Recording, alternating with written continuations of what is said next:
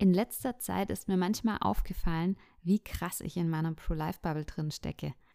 Ich lese sehr viel darüber, ich folge vielen Pro-Life-Profilen auf Instagram. Ich beschäftige mich einfach schon seit Jahren mit dem Thema. Und deswegen denke ich manchmal, ach, das muss ich nicht extra dazu sagen, das wisst ihr ja eh schon. Aber wahrscheinlich ist das in vielen Fällen gar nicht der Fall, zumal hier ja auch vielleicht Leute zuhören, die sich noch gar nicht viel mit dem Thema auseinandergesetzt haben oder die gegenteiliger Meinung sind wie ich. Jedenfalls möchte ich dir heute sieben Dinge über Abtreibung sagen, die du vielleicht noch nicht wusstest. Ein Zellhaufen. Äh, was? Ein Zellhaufen. Ein Zellhaufen spricht über Abtreibung. Hallo und willkommen zurück. Bevor ich mit den sieben Dingen, die du vielleicht noch nicht über Abtreibung wusstest, beginne, möchte ich ein bisschen Werbung in eigener Sache machen. Es gibt mich nämlich bald bei verschiedenen Gelegenheiten auch live zu hören. Und die nächste Gelegenheit, die es geben wird, ist bei der Pro-Life-Tour von der Jugend für das Leben. Die findet vom 2. bis 6. August ganz hier in meiner Nähe in Bayern statt. Ich glaube, sie geht von München nach Salzburg. Und aus diesem Grund liegt es nahe, dass ich da auch mal vorbeischauen werde. Wenn dich das interessiert, wenn du gern mehr darüber wissen möchtest, dann verlinke ich dir unten in der Beschreibung genauere Informationen. Jetzt aber zu den sieben Fakten über das Thema Abtreibung. Nummer 1. Was glaubst du ist der häufigste Grund für eine Abtreibung? In den offiziellen Statistiken werden diese Gründe nicht aufgeführt, aber Beratungsstellen führen da natürlich schon auch Aufzeichnungen darüber, welches denn die häufigsten Gründe sind, warum Frauen in einen Schwangerschaftskonflikt geraten. Die Schwangerschaftskonfliktberatungsstelle Profemina hat auf ihrer Homepage die häufigsten Gründe veröffentlicht und der Grund, der in ihren Beratungen am häufigsten genannt wird, ist, dass der Vater das Kind nicht möchte. Ungefähr 30 Prozent der Frauen geben diese Begründung an. Das kann natürlich sein, dass es noch weitere Gründe gibt, aber fast einem Drittel der Fälle wird eben genannt, dass der Vater dem Kind ablehnend gegenübersteht. Und auch der zweithäufigste Grund betrifft die Beziehung zum Vater, nämlich jede sechste Frau gibt an, dass die Beziehung zum Vater schwierig oder kompliziert ist und sie deswegen nicht weiß, ob sie das Kind bekommen soll oder nicht. Ich finde das schon sehr bezeichnend, dass diese beiden Gründe an vorderster Stelle stehen. Allein daran sieht man, dass bei einer ungeplanten Schwangerschaft eben immer zwei Menschen verantwortlich sind und dass eben auch drei Menschen betroffen sind. Vater, Mutter und Kind. Ich meine, das ist ja immer so eine Sache. Wenn der Mann die Frau dazu drängt, das Kind abtreiben zu lassen, dann ist man immer froh darum, dass der Mann hier nichts zu sagen hat. Und wenn der Mann aber das Kind gerne bekommen würde und die Frau sich dagegen stellt, dann denkt man sich, ah, hätte der Mann doch auch was mitzusprechen. Natürlich ist es immer eine zweischneidige Sache, aber dass eben mindestens drei Personen von einer Abtreibung betroffen sind, ist nun mal ein Fakt. Und dass die Ablehnung des Vaters nun einer der wichtigsten und häufigsten Gründe für einen Schwangerschaftskonflikt sind, das finde ich einfach traurig und ein Zeugnis dafür, dass heutzutage viele Männer einfach nicht mehr das Verantwortungsbewusstsein besitzen, das eigentlich notwendig wäre in so einer Situation. Ich glaube schon, dass viele Männer einfach auch deshalb froh sind um die Möglichkeit der Abtreibung, weil sie dann leicht aus der Verantwortung kommen können im Zweifelsfall. Und wenn du ein Mann bist, der zu seinem Wort und zu seiner Verantwortung steht, dann ist die einzige und erste richtige Reaktion, wenn deine Freundin oder deine Frau ungeplant schwanger ist, wir schaffen das. Denn wenn in einem Drittel der Fälle ein Druck von Seiten des Kindsvaters besteht, dann kann ja auch überhaupt nicht mehr davon die Rede sein, dass die Frau diese Entscheidung frei oder selbstbestimmt trifft, auch wenn Abtreibung unter diesem Motto proklamiert wird. Nummer zwei, bleiben wir mal bei den Gründen für eine Abtreibung. Wusstest du, dass zumindest in Deutschland nicht mal 0,1 Prozent der Abtreibungen aufgrund der kriminologischen Indikation getätigt werden, das heißt zum Beispiel aufgrund von Vergewaltigungen. Genau genommen waren es im Jahr 2020 0,028 Prozent. Selbst wenn wir davon ausgehen, dass die Dunkelziffer sehr hoch ist und viele Frauen den Hintergrund der Vergewaltigung komplett verschwiegen. Also selbst wenn wir sagen würden, in der Realität sind die Zahlen vielleicht 100 oder 200 mal so groß, dann wären wir immer noch bei unter einem Prozent der Fälle. Das soll nicht das unsägliche Leid relativieren, durch das diese Frauen gehen. Aber ich finde es wichtig, das zu wissen, denn es gibt schon Leute, die versuchen, mit diesen Extremfällen, die extrem selten vorkommen, die restlichen 99 Prozent zu rechtfertigen. Beziehungsweise wenn wir die medizinische Indikation noch draußen lassen und uns nur die Fälle anschauen, in denen die Frau nach der Beratungsregelung eine Abtreibung vornehmen lässt, also ohne dass da ein medizinischer oder kriminologischer Hintergrund besteht, dann sind das ungefähr 96 Prozent der Fälle. Ich möchte jetzt gar keine Wertung vornehmen, welche Fälle wichtiger oder weniger wichtig, schlimmer oder weniger schlimm sind oder welche Gründe berechtigter oder weniger berechtigt sind, um eine Schwangerschaft abzubrechen. Ich finde es nur wichtig, das zu wissen, denn wenn im Gespräch eines der ersten Argumente ist, aber was ist denn in Fällen von Vergewaltigung oder was ist, wenn ein medizinischer Grund vorliegt? Na, dann können wir sagen, gut, das sind 4% der Fälle, über die wir gesondert sprechen können, aber lass uns doch erstmal über den Großteil der Fälle sprechen, in denen keine dieser beiden Spezialsituationen vorliegt. Da werde ich auch gerne mal gesondert eine Folge zu aufnehmen. Zum einen eben zu diesem Fall der Vergewaltigung und zum anderen, was ist, wenn das Kind eine Behinderung hat oder wenn eine medizinische Indikation vorliegt.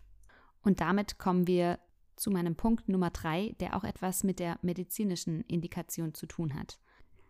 Wusstest du, dass in Deutschland 90 Prozent der Kinder mit Down-Syndrom abgetrieben werden? In Island sind es nahezu 100 Prozent. Das Down-Syndrom oder Trisomie 21 ist einer dieser Fälle, bei denen die sogenannte medizinische Indikation greift. Denn wenn das ungeborene Kind eine Behinderung oder eine zum Beispiel erblich bedingte Krankheit aufweist, dann kann das Kind im Prinzip bis zum Einsetzen der Geburtswehen abgetrieben werden. Begründet natürlich mit der Belastung, die sich für die Mutter ergibt. Man könnte das offiziell nicht mit der Behinderung oder Krankheit begründen, weil es ja dann offensichtlich Diskriminierung wäre. Was ich finde, dass es auch ist, aber dadurch, dass es anders begründet wird, kann diese Diskriminierung ganz offen stattfinden. Oft wird die medizinische Indikation dann in Anspruch genommen, wenn das Kind mit hoher Wahrscheinlichkeit keine hohe Lebenserwartung hätte, wie zum Beispiel bei einer Trisomie 18. Aber es ist eben auch dann möglich, diese medizinische Indikation in Anspruch zu nehmen, wenn das Kind wunderbare Überlebenschancen hätte, wenn das Kind sogar eine ganz normale Lebenserwartung hätte. Und das ist beim Down-Syndrom in vielen Fällen der Fall. Das Down-Syndrom ist zu einem gewissen Prozentsatz mit anderen Krankheiten wie zum Beispiel Herzfehlern assoziiert. Und natürlich geht das oft mit einem großen Leidensdruck für die ganze Familie einher, weil viele Operationen durchgeführt werden müssen oder weil ein Kind mit Trisomie 21 einfach einen etwas höheren Bedarf an medizinischer Versorgung und Entwicklungsunterstützung braucht. Und trotzdem sollte diese Diagnose kein Urteil sein, schon gar kein Todesurteil, denn das Recht zu leben kann ja niemals von der Gesundheit eines Menschen abhängig gemacht werden. Zumal wir über das Down-Syndrom schon sehr viel wissen, da sind schon sehr viele Hilfssysteme in Gange in Deutschland. Und wir wissen, dass das wunderbare Menschen sind, die zum Teil in ganz normalen Berufen arbeiten können. Und man kann das im Voraus einfach nicht wissen, wie sehr wird dieser Mensch eingeschränkt sein. Und selbst wenn wir es wüssten, gibt es niemandem das Recht, über dieses Leben einfach zu verfügen. Egal wie hoch oder niedrig eine Lebenserwartung ist, egal wie viel oder wenig ein Mensch leisten kann, egal wie perfekt oder unperfekt ein Kind von Anfang an ist. Das Recht auf Leben hat mit keinem dieser Merkmale irgendetwas zu tun. Die Aktivistin Nathalie Detreux hat vor ein paar Jahren Angela Merkel die Frage gestellt, warum dürfen Kinder wie ich bis zur Geburt abgetrieben werden? Angela Merkels Antwort auf ihre Frage fand ich ehrlich gesagt etwas ernüchternd. Ich werde euch das Video unten in der Beschreibung verlinken und wenn ihr auf YouTube meinen Podcast hört, dann verlinke ich euch jetzt oben dieses Video. So verständlich es auch ist, dass man sich angesichts einer solchen Diagnose erstmal überwältigt fühlt, kann es doch einfach nicht sein, dass diese liebenswerten Kinder einfach systematisch aussortiert werden. Und bei Prozentsätzen von 90, 100 Prozent in den USA sind es immer noch zwei Drittel der Kinder mit Down-Syndrom, die abgetrieben werden. Da kann man nicht mehr davon sprechen, dass das Einzelfallentscheidungen sind, sondern da steckt System dahinter und das finde ich sehr bedenklich und da müssen wir uns als Gesellschaft schon fragen, wo die Reise hingeht. Nummer 4. Wusstest du, dass die Schwangerschaftskonfliktberatung in Deutschland nach dem Wortlaut des Gesetzes eigentlich dem Schutz des ungeborenen Lebens dienen soll? Das bedeutet, dass es eigentlich die Aufgabe der Beratungsstellen wäre, die Schwangere dazu zu ermutigen, sich für das Kind zu entscheiden, indem sie ihr Alternativen und Hilfen anbietet, indem sie abklopft, wo sind denn die Ängste, wo sind denn die Sorgen und wie können wir da andere Wege finden. Es steht auch im Gesetz geschrieben, dass sie ergebnisoffen stattfinden soll und dieses Wort haben sich die meisten staatlich anerkannten Beratungsstellen herausgepickt und sich zum einzigen Motto gemacht.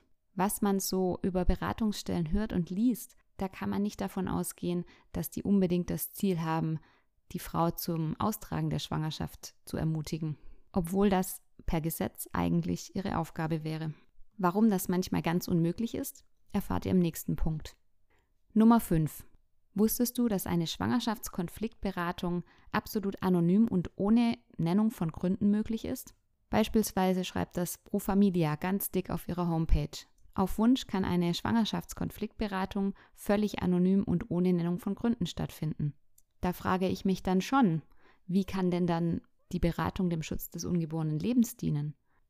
Gerade bei Pro Familia ist es auch so, dass man sowieso den Schein ausgestellt bekommt, auch wenn man sagt, man will sich einfach mal nur beraten lassen und dann mal schauen. Sobald man das Wort Schwangerschaftsabbruch nennt, bekommt man im Prinzip diesen Schein ausgestellt.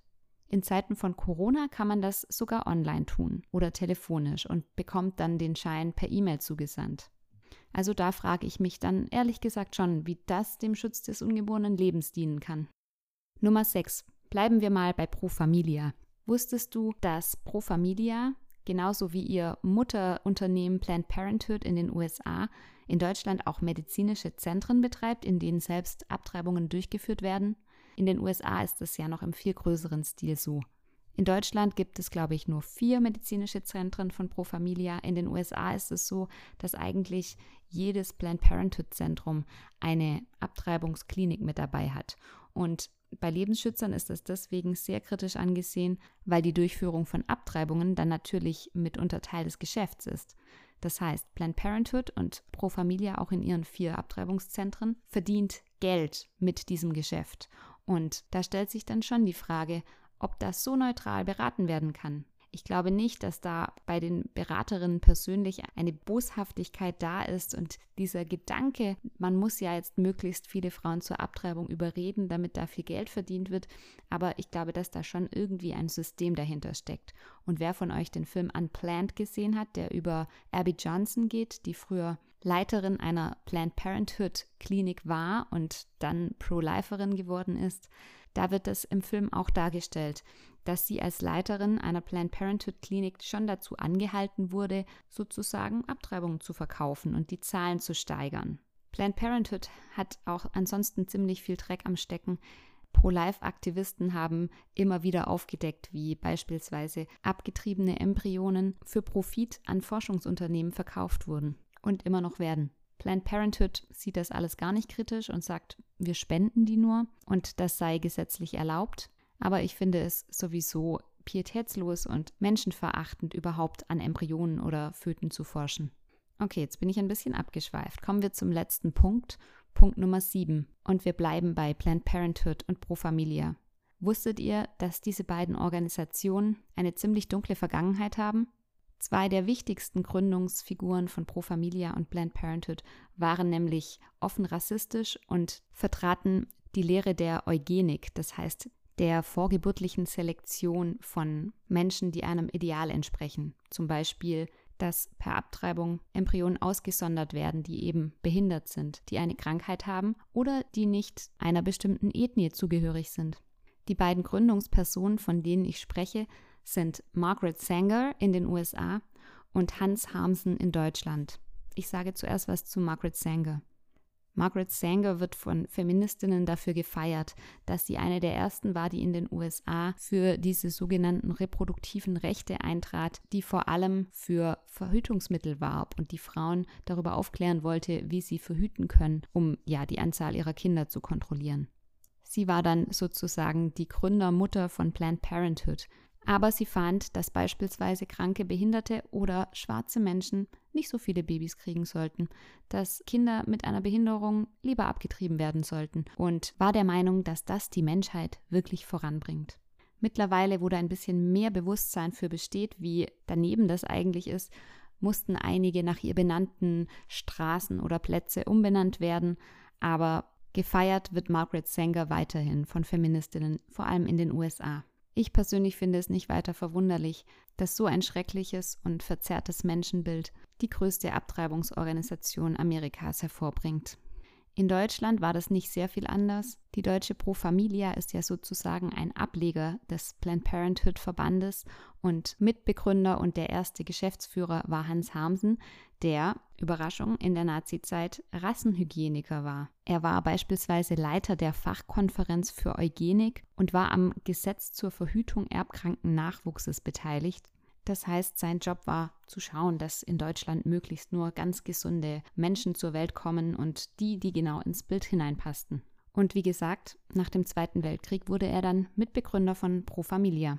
Ja, die Geschichte von diesen beiden Gründungspersonen von Planned Parenthood und Pro Familia, das sind jetzt keine Argumente, warum Abtreibung schlecht ist. Die brauchen wir gar nicht, um das zu begründen. Aber es zeigt einfach, welchen kranken Köpfen diese Vorstellung erwächst, dass nur die gewollten, nur die geliebten und nur die perfekten Menschen geboren werden sollten. Und warum es angeblich wichtig ist, dass wir Mittel und Möglichkeiten haben, um die loszuwerden, die diesem Bild nicht entsprechen. Es zeigt einmal mehr, dass das Grundprinzip das hinter Abtreibung steht, nicht die Gleichheit und Gleichberechtigung aller Menschen ist, sondern der Gedanke, dass es Menschen gibt, die wichtiger oder weniger wichtig sind als andere, dass es Menschen gibt, die mehr Wert und mehr Berechtigung zu leben haben als andere Menschengruppen. Und dass es völlig okay ist, das Recht des Stärkeren durchzusetzen, um eine angeblich perfektere Welt zu erschaffen. So, das waren jetzt ein paar Hintergrundinformationen und für euch vielleicht neue Dinge, die ihr über Abtreibung noch nicht wusstet. Wenn euch diese Folge gefallen hat, dann schreibt es mir doch in die Kommentare, lasst eine Bewertung da, folgt mir auf Instagram, auf Facebook und wo auch immer ihr mich finden könnt. Macht's gut und bis bald. Euer Zellhaufen, Sabina.